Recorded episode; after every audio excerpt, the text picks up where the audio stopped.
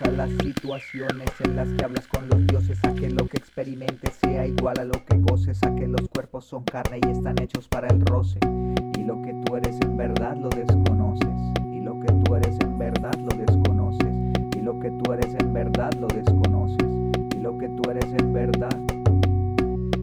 sería que gains es igual que losses o que el number 10 es just igual que el number 12 que nada de lo que ves es lo que parece que la verdad cuando aparece te estremece. Y lo que tú eres en verdad lo desconoces.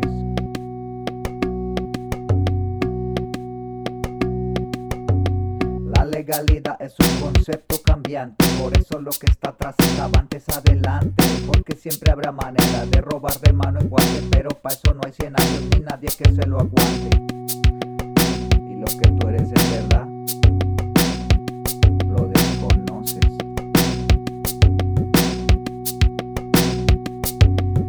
cosas en verdad no son ni lentas ni veloces, cuando la naturaleza de esta sabio reconoces la relatividad se aplica todas las voces, porque la verdad no necesita voz ni pose. Y lo que tú eres en verdad lo desconoces.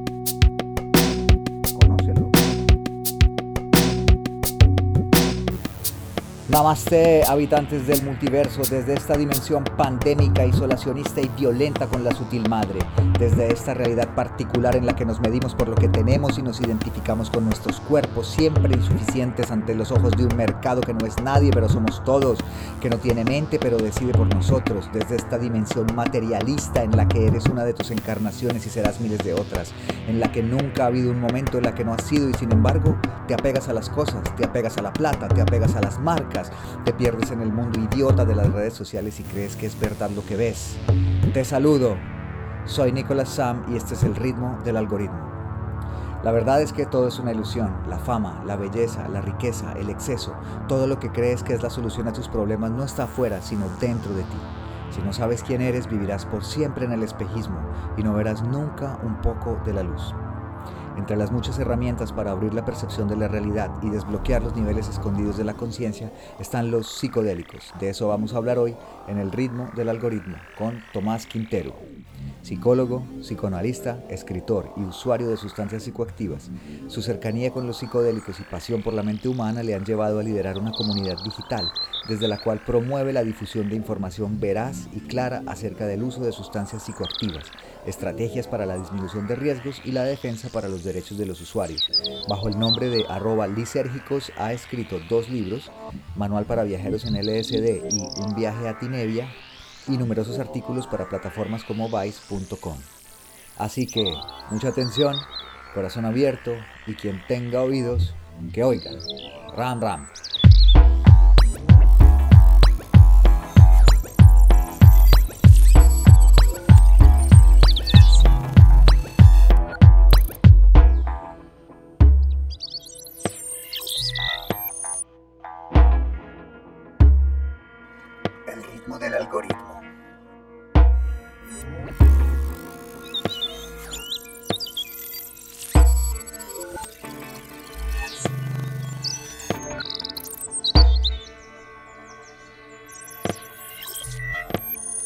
Entonces, bueno, hablemos de qué son eh, los psicodélicos. Bueno, el término psicodélico eh, es realmente un término moderno y viene a dar cuenta de un, tipo de experiencia, porque no siempre hablamos de sustancias, lo que psicodélico significa es un tipo de experiencia que expone, revela algo de la mente, algo del espíritu, algo del ser que no es visible en la cotidianidad. Entonces cuando hacemos referencia a las sustancias psicodélicas, forzosamente hablamos de aquellas que tienen una capacidad de mostrar algo del individuo que no es común en su día a día. Eh, hablamos, por ejemplo, del LSD, hablamos de la psilocibina, pero hablamos del DMT, hablamos de, eh, digamos, sustancias que se salen de quizá la cotidianidad, por ejemplo, como estamos habituados a conocer sustancias estimulantes, para mm. ofrecer algo como un contenido que se encuentra velado usualmente y que a partir del uso de estas mm, se nos brinda como un acceso. Eh, ¿A qué se accede? A cada quien es algo en particular. Lo, como dije algunos, es el tema de la mente y conocerse un poco más a nivel de su estructura psíquica. Para otros es algo espiritual y tiene que ver con conocer más o acceder a, a entes superiores, a un vínculo con, con algo que no es terrenal. Creo que tiene un significado muy particular para cada. Pero definitivamente mm, la palabra aquí que dijiste que me parece clave es algo que está velado, ¿no?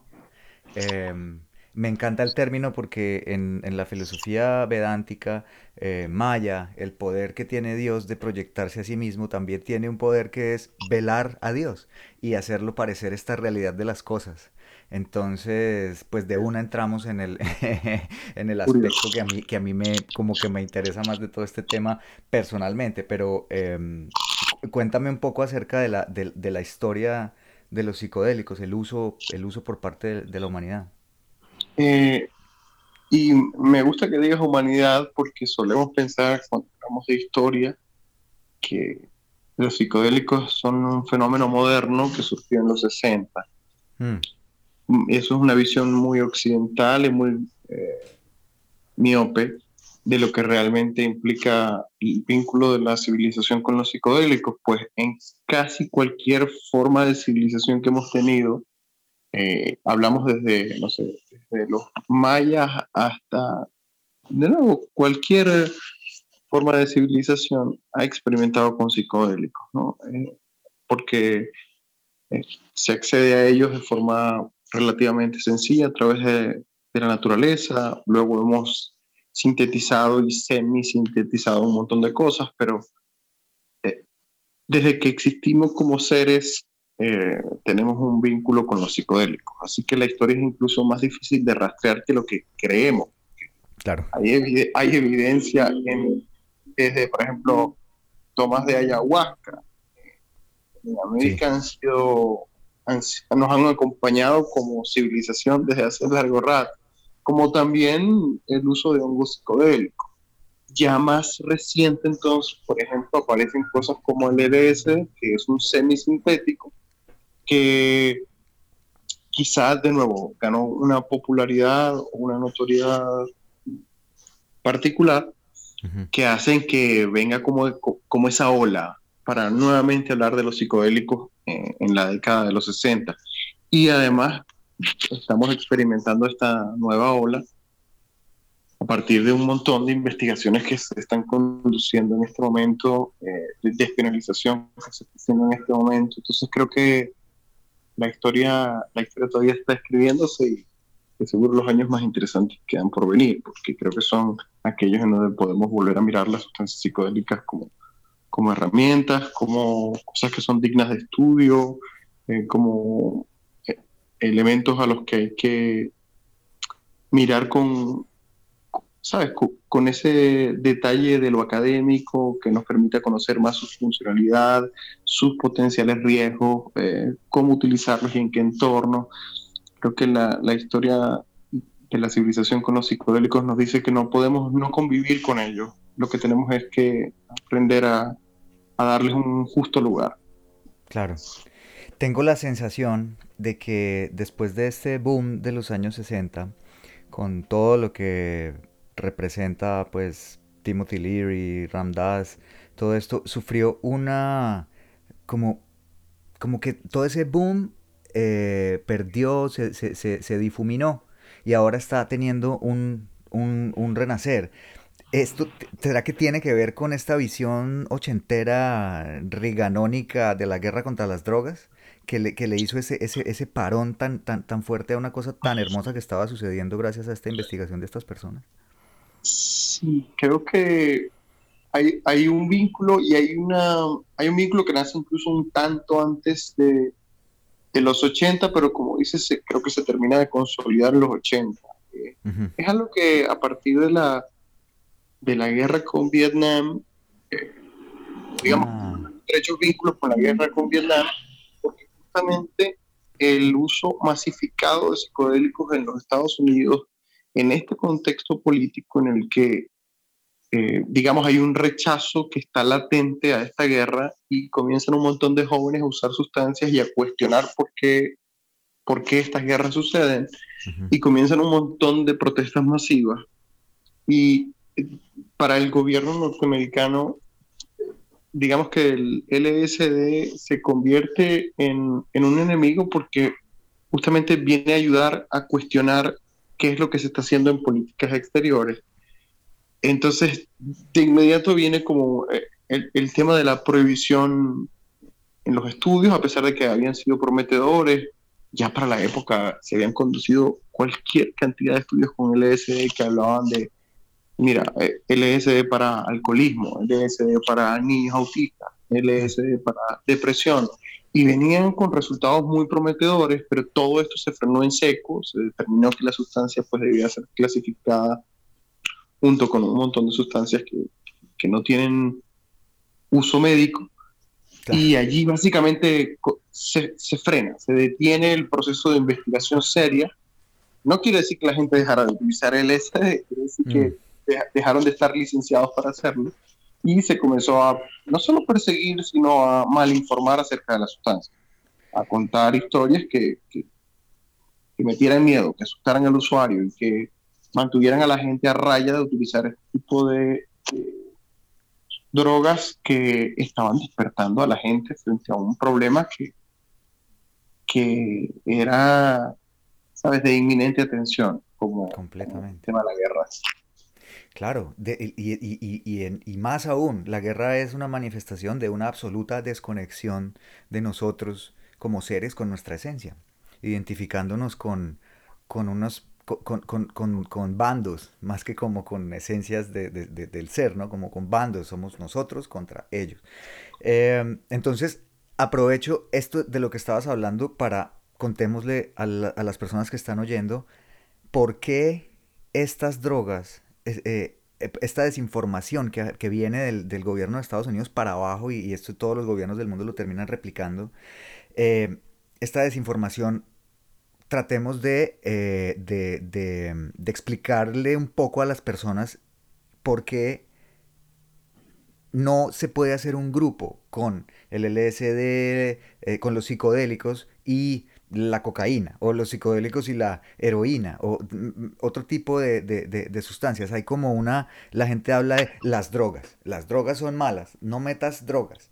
Eh, mm. entonces, esto es como una explicación, seguramente mucha gente lo tiene claro, pero yo me imagino, hace poco hablaba con un, con un, con un amigo muy querido que no tiene ninguna experiencia con, con, las drogas y le estaba contando acerca de mi propia experimentación con el LSD y él me hace el gesto de, de pegarse en la vena como, uy, Nico, y se pega un golpe en la vena y yo le dije, eh, no, no, brother, no, no, o sea, no tiene nada que ver con, me estás hablando de drogas que se inyectan como la heroína, ¿no? Entonces, pues, y es una persona muy, muy eh, educada, con una visión del mundo muy, pero hay este, este prejuicio es, es, es, em, es casi que básico, te lo meten desde, desde la infancia y en un país como Colombia tan relacionado con, con, la, con las drogas y con la ilegalidad, pues todavía como que es un poquito más.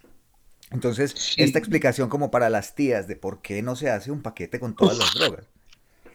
Bueno, lo, primero es porque hacer un paquete con todas las drogas eh, nos obliga a todos a decir que todos usamos drogas, porque eh, quien consume azúcar, quien consume café, está consumiendo drogas. Sí. Eh, y es importante entenderlo porque funciona igual para nuestro cerebro. Nuestro cerebro no logra distinguir, distinguir si algo es lícito o ilícito.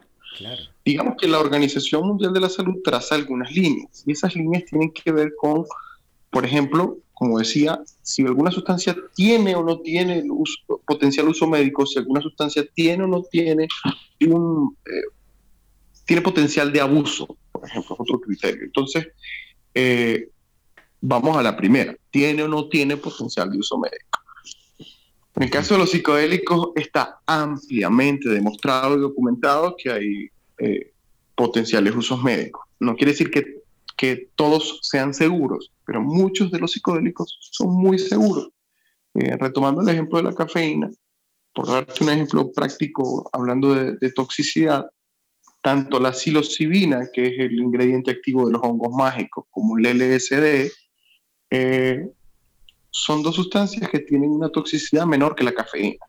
Es decir, es más probable morir por una sobredosis de cafeína que de LSD si uno toma una dosis que es una, lo que llamamos una dosis moderada. O sea, si usted toma una dosis moderada de LSD o de psilocibina, está tomando sustancias que son inocuas para el organismo en, términos prácticos, que tienen un potencial efecto que puede ser riesgoso para la psique, es decir, para la mente humana.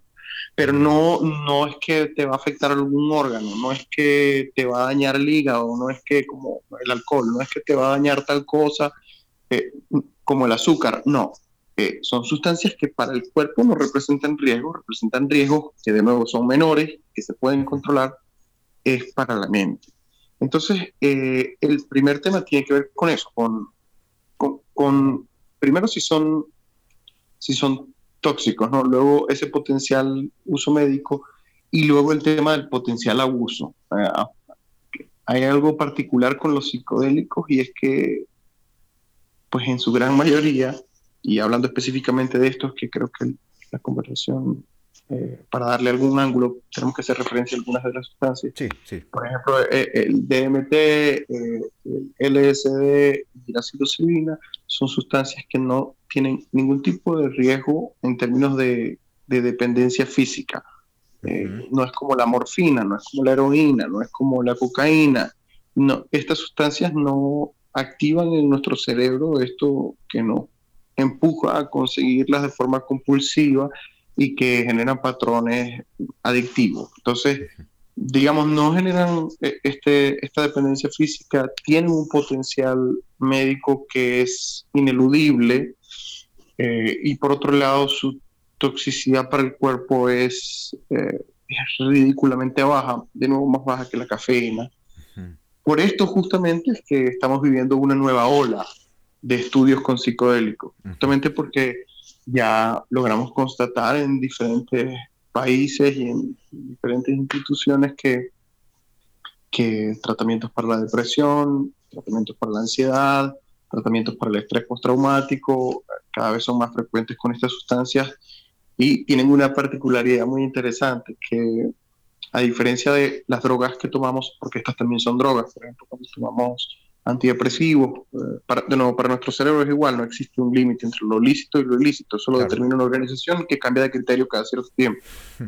Eh, nos estamos dando cuenta que, por ponerte un ejemplo, los antidepresivos, bueno, implican una toma diaria eh, por prolongados periodos de tiempo.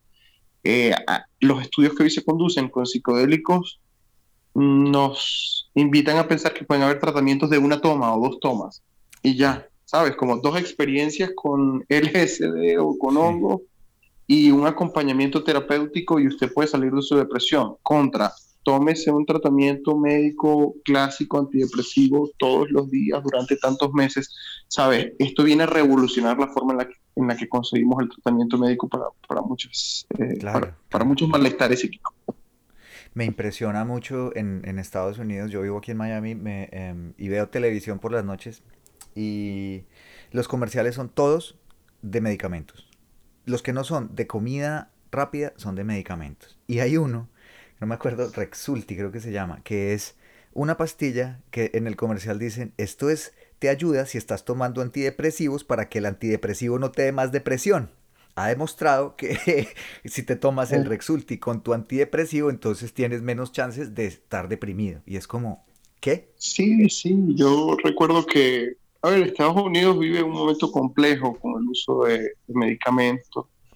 Eh, hace poco una funcionaria de, alto nivel en Estados Unidos dentro del sistema de salud le preguntaron si la marihuana era la droga de ingreso a otras drogas, esa famosa droga puerta. Y dijo, no, aquí la droga puerta son los painkillers. Es decir, el lío que tenemos en Estados Unidos es, con los opiáceos, es con drogas prescritas. Eh, hay muchas de las sustancias que hoy están penalizadas que representan un muchísimo menor riesgo que lo que podemos ver en medicamentos que hoy son recetados ah. que hoy son lícitos, y nuevamente esto nos obliga a cuestionar si el problema es que las cosas sean lícitas o ilícitas. Eh, y, digo, nos obliga a cuestionar a quien no se lo haya cuestionado ya, ¿no? Pero obviamente la, el gran lío no es establecer esa línea y decir algunas están prohibidas y otras no.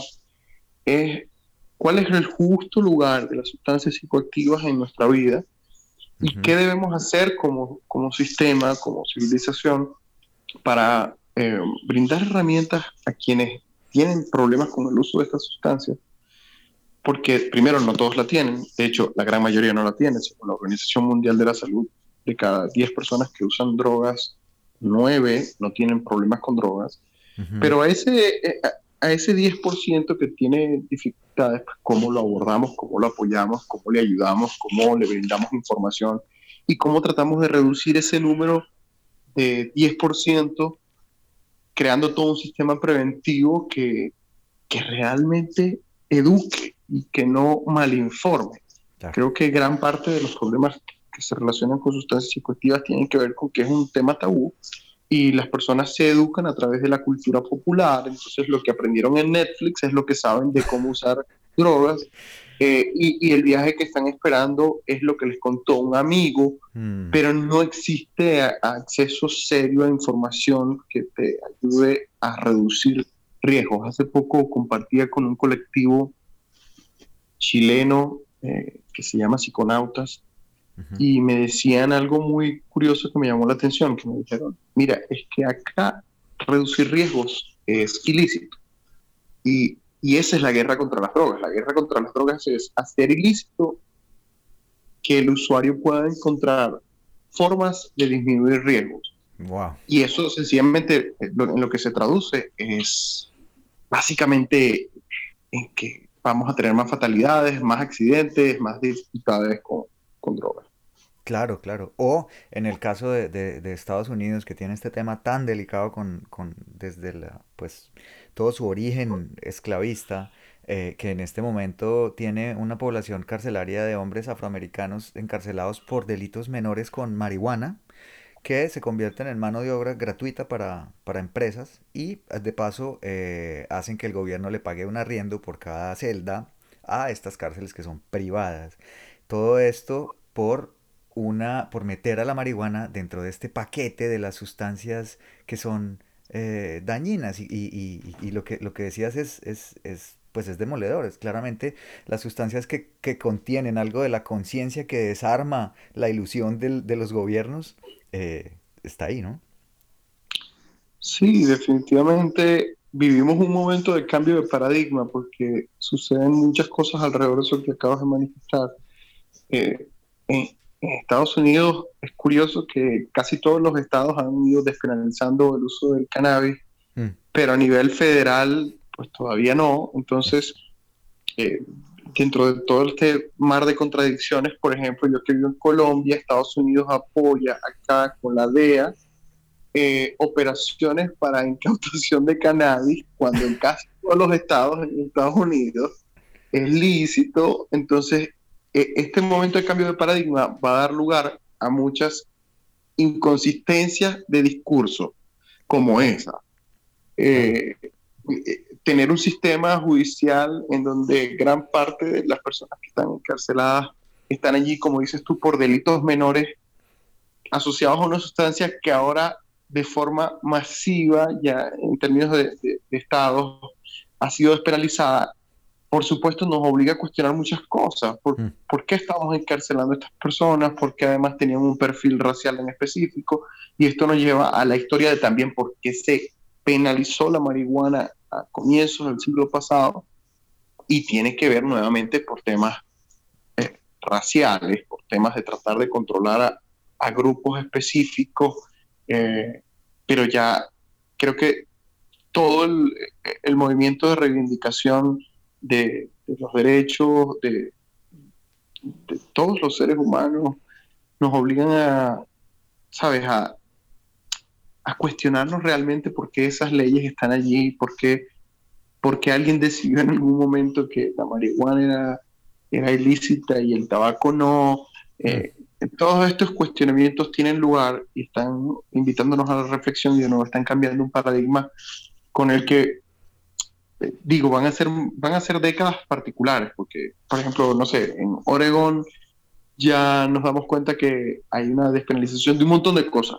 Sí. Eh, y algunos estados van a unos ritmos diferentes que otros y es como al cruzar una línea usted cambia completamente su perspectiva de, lo que son las sustancias psicoactivas. Vamos a comenzar a ver ensayos y modelos que fracasan y otros que tienen éxito en plantear una mejor relación con las sustancias, porque de nuevo no se trata solo de despenalizar, eh, se trata de regular. Cuando hablamos de regular, hablamos de crear una, una visión mucho más general. No se trata, usted métase lo que pueda. Se trata de, venga, entendamos que acá hay que dar acceso seguro a las sustancias, dar acceso seguro a la indumentaria relacionada con las sustancias, por ejemplo, el caso de jeringa, hablando de drogas inyectadas, sí. Eh, hay que dar acceso a la información eh, y hay que hacer un acompañamiento muy claro a las personas que tienen ese uso eh, problemático.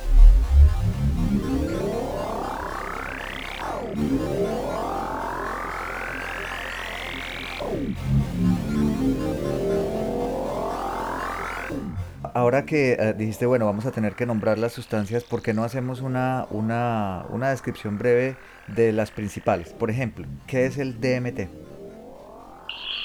Eh, a ver, lo hemos conocido toda la vida como ayahuasca. Eh, ¿Qué sucede? La ayahuasca es una forma mm, bastante como no sé si usar la palabra rudimentaria, pero fue lo que se me vino a la mente, de tomar algunas plantas eh, mezclarlas y tomar DMT. Entonces, como civilización, tenemos mucho rato tomando DMT. Nuestro, nuestro cuerpo además es capaz de producir DMT en pequeñas dosis en nuestro cerebro. Eh, y lo que hacen hoy algunos es tomar la sustancia ya sintetizada y consumirla. Pero estamos hablando de lo mismo que produce nuestro cerebro, de lo que conseguimos en la ayahuasca, digamos una sustancia con la que tenemos una amplia relación como como especie humana. Eh, entonces, eh, es un psicodélico, eh, tiene una acción muy, muy potente. Cuando digo potente me refiero en, intensidad. Su duración es mucho más corta, por ejemplo, que los efectos del LSD y de los hongos en dosis comunes. Sí. pero digamos, tiene este, mm, tiene este tema como místico y espiritual para muchas personas. El DMT, por ejemplo, es una sustancia que está asociada quizá eh, de forma particular más con el encuentro con seres de otros planos, seres espirituales, con deidades eh, que quizá cualquier otra, otro psicodélico. Eh, esto todavía es un misterio, ¿no? No entendemos por qué, más allá de, de ser un psicodélico, que todos los psicodélicos tienen estas propiedades, porque este quizá tiene un acento particular en ese asunto, no lo sabemos, pero tiene, tiene ese cuento. Qué interesante. Yo había oído que el DMT se produce en el cerebro humano al momento de la muerte. ¿En qué otros momentos se produce? No, también, por ejemplo, cuando dormimos, eh, es decir, eh, eh, el DMT lo que pasa es que es en una proporción muy, muy pequeña. Ya pero, pero nuestro cerebro tiene DMT. No solo cuando morimos, repito, en diferentes estados alterados de conciencia, pues podemos, porque dormir es un estado alterado de conciencia, podemos producir DMT. Claro, claro, bueno, perfecto. ¿Qué, qué, los, los, hongos mágicos, la, la psilocibina? Eh, bueno, eh, tú mismo lo dices, ¿no? Los hongos mágicos, eh, cuando hablamos de eso, hablamos necesariamente de psilocibina. Eh, es otra sustancia psicodélica, también inocua, su duración eh, en términos de efectos es un poco más prolongada que el DMT, mm, digamos que un viaje en psilocibina, eh, y todo esto es en dosis, llamemos regulares, ¿no? dosis que comúnmente la gente toma. hablamos de viajes que pueden estar alrededor de seis horas. Y de nuevo, comparte las mismas propiedades que decía de, los otros. Son, inocuos, no tienen potencial de, daño al organismo, no tienen potencial de abuso. Y, específicamente con la psilocibina, este renacer de los estudios está siendo muy bondadoso porque, por ejemplo, como decía, con estrés postraumático hay unos hallazgos muy interesantes y con el caso de depresión también, que en, en temas de una sola toma los pacientes están mostrando como marcada mejoría, cosa que no hace ningún medicamento eh, hoy disponible en el mercado. Increíble, increíble. ¿Qué es el LSD? El LSD es, digamos, eso es un acrónimo para una sustancia que es la dietilamina de ácido lisérgico. Eh, es, es otro psicodélico eh, quizás suene repetitivo, pero que comparte principios con los anteriores. Tiene la particularidad de que es el único de estos que se mide en microgramos dosis, es decir, que su, potencial es, mucho más fuerte, eh, porque con, con, un gramo usted puede drogar a toda una ciudad. Eh, por ejemplo, en el caso de la psilocibina hablamos de, miligramos, pero en el caso de LSD son microgramos. Okay. Entonces, acá las cosas son mucho más como eh, puntuales y específicas, y es aquí donde la guerra contra las drogas tiende a causar problemas, porque cuando usted requiere que las cosas se midan en microgramos, ojalá y usted pueda confiar en su proveedor y que ese proveedor sea una farmacéutica y no alguien que que sintetizó eso un laboratorio escondido en no sé dónde. Mm.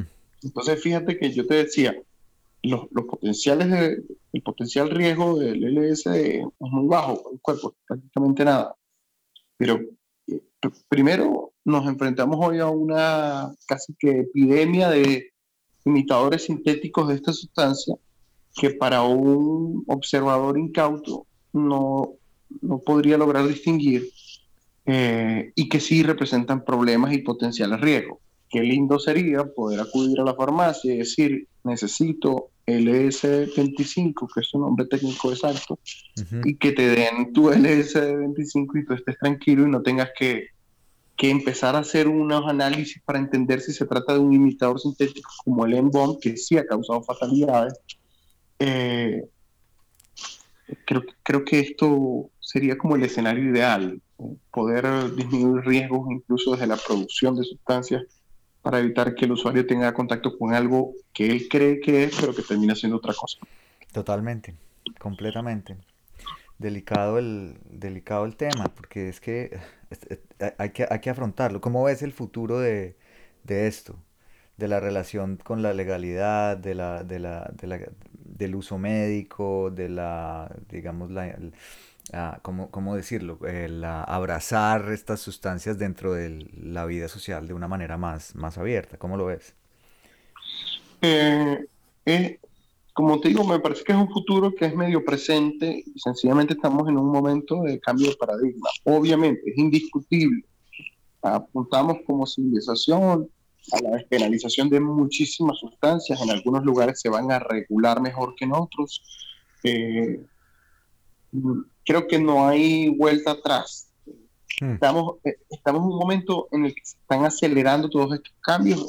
En México con el tema de cannabis, en Colombia se está proponiendo el tema de la cocaína regulada, en Estados Unidos vemos masivamente se están haciendo cambios en, en temas de psicodélicos, si miramos hacia Europa también están sucediendo cosas muy interesantes con psicodélicos, el caso de Portugal con todas las sustancias psicoactivas creo que vivimos un momento que nos indica que hacia allá es. ¿no? Hmm. La industria del cannabis se fortalece con una, con una velocidad brutal en todo el planeta, más bien comienza a representar riesgos porque ahora, como todo, cuando, cuando pasa al marco legal, empiezan nuevos desafíos. ¿no? En manos de quién queda la producción de cannabis, eh, quiénes salen del mercado, qué pasa con los campesinos, qué pasa con las pequeñas eh, industrias. Eh, vivimos ese momento y creo que de aquí a 20 años, y aunque 20 años suene largo, en la historia de la humanidad es muy poco. En 20 mm. años nuestro vínculo con las sustancias psicoactivas creo que debe ser completamente diferente. Creo que la guerra contra las drogas se acaba. Eh, Tiene que ser. Como la conocemos. Creo que cuando digo la conocemos es eh, el usuario de sustancias psicoactivas es un delincuente. E, ese, ese enfoque se acaba. Se acaba la idea de destinar, creo que, grandes presupuestos como países a, perseguir la producción. Creo que se orientan más bien los presupuestos a, educar, a enseñar, y creo que se aprovechan las regalías que brindan los impuestos de, de meter a las sustancias psicoactivas dentro del marco legal para, para robustecer el sistema de salud. Así lo veo. Ok, buenísimo. Pues sí, es, es, es, es realmente una, una necesidad, ¿no? Una, una, una cosa importante.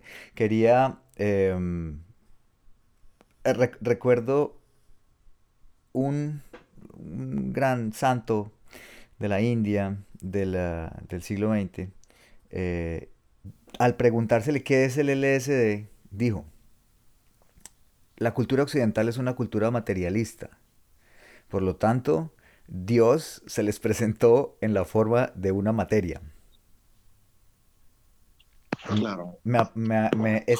eso, a mí me, abrió completamente la, las, puertas a ver esto de otra manera, porque mi primer acercamiento, y de eso quería hablarte ahora, era como una intro a, un tema que seguramente es más común para la gente. Mi primer acercamiento con los ácidos era en un contexto de, de fiesta, y yo estaba, eh, eh, no, no entendía para nada el, el, uso y pues lo relacionaba con un momento de mucha, de mucha risa y como de una percepción distinta. ¿Qué, eh, qué, le podemos decir a la gente que, que, está utilizando los psicodélicos para, para la rumba, como para la diversión, de manera recreativa? Mira, lo primero es que las sustancias psicoactivas son herramientas, ¿no? Y las herramientas por sí solas no representan nada. Hmm. Usted puede agarrar un destornillador y matar a alguien. Eh, sí. O usted puede agarrar un destornillador y sacar un tornillo. O poner un tornillo. Hmm. Eh, usted puede hacer realmente lo que usted quiera con la herramienta. Claro. Entonces, hay personas que en el contexto fiesta la pasan muy bien con las sustancias psicodélicas, específicamente hablando. Hmm. Eh, en lo personal, por ejemplo, no, no encuentro valor o mayor valor allí. Eh, porque justamente creo que cuando algo se revela, que es el principio psicodélico, es importante entender que las sustancias psicodélicas cuando se usan en dosis pequeñas no son psicodélicas. Es decir, si usted toma eh, microdosis, por ejemplo, de hongos, usted puede no tener una experiencia psicodélica. de hecho, usted no va a tener una experiencia psicodélica. Es decir, nada se va a revelar. no, no. Ah, eso que decía al comienzo de que su espíritu muestra algo, su psique muestra algo, eso no sucede. Eso sucede cuando usted consume ciertas dosis que ya están preestablecidas. Entonces, si, ¿qué, ¿qué pasa? Mucha gente va a fiestas y usa dosis pequeñas de psicodélicos que les permiten estar estimulados, porque son estimulantes, que les permiten reír, porque pues, dan risa, pero no necesariamente quieren descubrir el significado de la vida en medio de, un rey, ¿sabes? Es como Puede, ser abrumador estar rodeado de un montón de personas, una música incontrolable, luces, eh, eh, estrobo, y que usted en ese momento esté teniendo un, renacimiento porque se acaba de morir espiritualmente, es algo que no, definitivamente no, no, funciona, al menos para mí. Las personas también funcionan, ¿no? Son, son, son de nuevo herramientas, cada quien en su contexto, en su forma. Lo importante creo que es aprender el potencial en cada contexto. En lo personal también para mí ha sido algo más bien de corte, yo no lo llamaría espiritual, que quizá no, no no me voy mucho hacia ese lugar, pero sí de exploración psíquica, eh, de hacer, por ejemplo, en mi caso personal, un mapa de, de, cómo es mi estructura de pensamiento, de cómo funciona mi, mi conciencia, de cuáles son los límites del universo, temas que son densos, profundos, complejos, a los que me gusta acceder con esta sustancia. ¿Eso es qué hace? que bueno, primero, para yo consumir LSD tienen que estar unas condiciones muy específicas, sucederá cada no sé cuántos años, eh, porque es que para mí es algo muy serio. Sí. Eh, no se trata de, de, una droga de rumba, para eso creo que hay otras herramientas. Claro, claro, claro. Em, quería eh, ah, bueno, hablaste de la, de, la, de la, microdosis. Yo he leído que está eso en su, en su boom, dentro del, dentro de la, digamos, este renacer de la investigación a un nivel médico, eh, académico, etcétera. También, pues eso se siente en la cultura y es, es, es, bien sabido que ahorita el lugar que mueve la economía de este país, que es Silicon Valley, está andando en microdosis de LSD y de, y de hongos. Eh, ¿Para qué sirve la microdosis? ¿Cómo se hace? ¿En qué consiste? ¿Por qué, ¿Por qué, están haciendo eso si no se llega al punto de, la, como de, las, de las revelaciones? ¿Qué mm, es? Mira, eh, es una, todavía es prematuro, ¿no? Tenemos mucha experiencia como civilización con macrodosis. Eh, sabemos claramente qué sucede. Hoy estamos entendiendo qué pasa con las microdosis. Y no necesariamente me refiero al, al efecto de toxicidad o tal, porque ya he descrito que es nulo prácticamente, y sobre todo hablamos de psilocibina, que, que es tan noble en microdosis, de nuevo es nulo. Eh, pero las personas están explorando para ver si, por ejemplo, están más atentas, más enérgicas, eh, porque de nuevo en estas dosis no hay efectos psicodélicos pero algunos manifiestan, por ejemplo, mejor grado de concentración, otros manifiestan que tienen más energía para su cotidianidad, otros se sienten de mejor humor, hmm. pero todavía me parece que estas cosas están dentro de dentro del tema de estudio porque no, no, no, no alcanzamos a entender eh, comparativamente con, con, otras sustancias o con placebos hasta qué punto esto nos, nos, nos otorga esa verdadera vitalidad o un golpe a la creatividad. Creo que no es concluyente todavía, eh, pero, nada, mucha gente está en esto.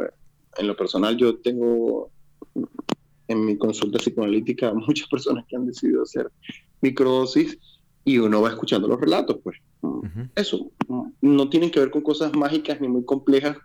Sencillamente, mira, me siento un poco de mejor humor, me siento un poco más, más alegre o un tanto más enérgico pero no, no creo que sea más que eso a lo que podamos acceder con unas microdosis. Entiendo. ¿Qué se le puede aconsejar a una persona que tenga el interés por explorar esta herramienta dentro de, pues con seguridad y con, con asesoría, con conocimiento? ¿Cuáles son los pasos que, que, le podemos aconsejar? Mm, el primero es que explorar comienza por explorar la literatura, por aprender, leer, eh, no consumir, ¿no? Usted consuma primero mucha información acerca de cualquier cosa. De nuevo, si es azúcar, cafeína o LSD, usted debe leer acerca del azúcar, la cafeína o el LSD, porque los tres tienen potenciales efectos, ¿no? Y esos efectos tienen una particularidad y es que en cada caso, ¿sabes? En cada individuo, en cada organismo, puede tener connotaciones especiales. Entonces, lea, lea un montón, verifique qué pasa si, por ejemplo, el medicamento que yo tomo hoy para eh, la depresión genera alguna interacción con la sustancia que estoy por consumir. Eh, verifique cuál es la dosis a la que se recomienda comenzar. Mm. Eh, trata de encontrar algún proveedor que le pueda brindar una sustancia confiable, pero de entrada desconfíe. Entonces haga análisis químico o verifique cómo puede chequear que la sustancia en efecto sea lo que usted cree que va a consumir.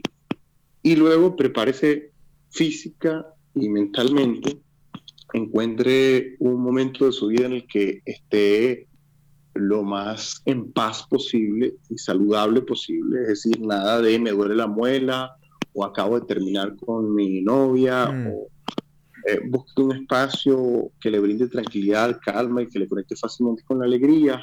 Preferiblemente consiga a alguien tenga experiencia en el uso de la sustancia que le acompañe eh, y, disfrute. Creo que si usted ha leído lo suficiente acerca de los psicodélicos, sabrá que los riesgos físicos son prácticamente nulos, entonces eso también le va a dar confianza para que no comience un montón de ansiedad creyendo que se va a morir. Eh, entonces, digamos, todas estas cosas funcionan como, como conjunto. El, haberse formado, el tener una persona que te brinde confianza en un lugar que te conecte con la alegría y sintiéndote saludable, tomando una sustancia que usted está seguro que es lo que es y, ha, y se ha documentado entendiendo y, y haciendo consciente que sustancia no te va a hacer nada malo, eh, tienen como output normalmente una experiencia muy genial. Eh, que cuando digo muy genial, puede ser turbulenta, ¿no? Eh, pero, pero no deja de ser genial. Y cuando digo turbulenta es, puede aparecer la ansiedad, sí, puede aparecer el miedo también. ¿Esto quiere decir que la experiencia es mala? No. Quiere decir que por algo apareció el miedo y por algo apareció la ansiedad y pueden ser eh, espacios sanadores, espacios para, para lidiar con esas emociones de otra forma. Claro. Buenísimo. ¿Alguna, alguna mm, literatura específica que, les, eh, que podamos, yo, yo después lo pongo en la descripción del podcast, de pronto cuando mi invitado habla de libros, yo pongo una, una bibliografía ahí en la descripción del podcast. ¿Algún libro que, que, que le quieras recomendar a la gente como introductorio? ¿Algún autor? Bueno, ahí hemos hablado mucho de dos sustancias que nos obligan a, a dos referencias bibliográficas. Sí. En el caso del LSD, pues quien sintetizó el LSD, que es Albert Hoffman, escribió un libro que se llama LSD, My Problem Child. En español lo tradujeron algo así como LSD, eh, cómo lo inventé y qué pasó luego en el mundo. Es una cosa así. eh, es un gran libro acerca del LSD y acerca de la psilocibina, el clásico Las puertas de la percepción de Aldous Huxley, eh, que narra pues, su experiencia con psilocibina. Es un texto realmente increíble. Creo que por allí no puedo dejar de recomendar tampoco mi libro, El Manual para Viajeros en LSD. Eh, porque si bien estos dos primeros textos que nombré son complejos, son un poco más densos, quizá el esfuerzo que hice como, como escritor fue tratar de simplificar cosas y conceptos para que cualquier persona. ¿Está en Amazon?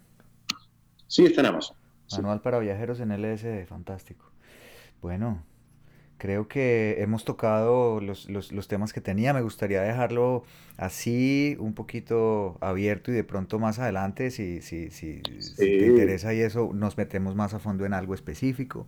Pero me parece chévere dejar esto. Creo que es un, un abrebocas bien, bien bonito para, para la gente y bueno, eh, una puerta, una puerta que, que se nos ha abierto a algunos y que pues queremos claramente compartir con los demás, porque una de las cosas maravillosas que tienen los psicodélicos es despertar esa conciencia de la unidad final, ¿no? De ser uno con todo y de que todos somos uno. Eh, por eso probablemente estamos aquí hablando de este tema para que más personas sepan y más, y entre más seamos, vamos avanzando, ¿no? Así tal cual es. Muchísimas gracias, Nico, por el espacio. Creo que ha sido ha sido agradable esta conversación y espero nos invite nuevamente y que sea otra puerta, eh, como bien has dicho, para explorar otros temas dentro del universo de, de los psicoactivos y de la mente.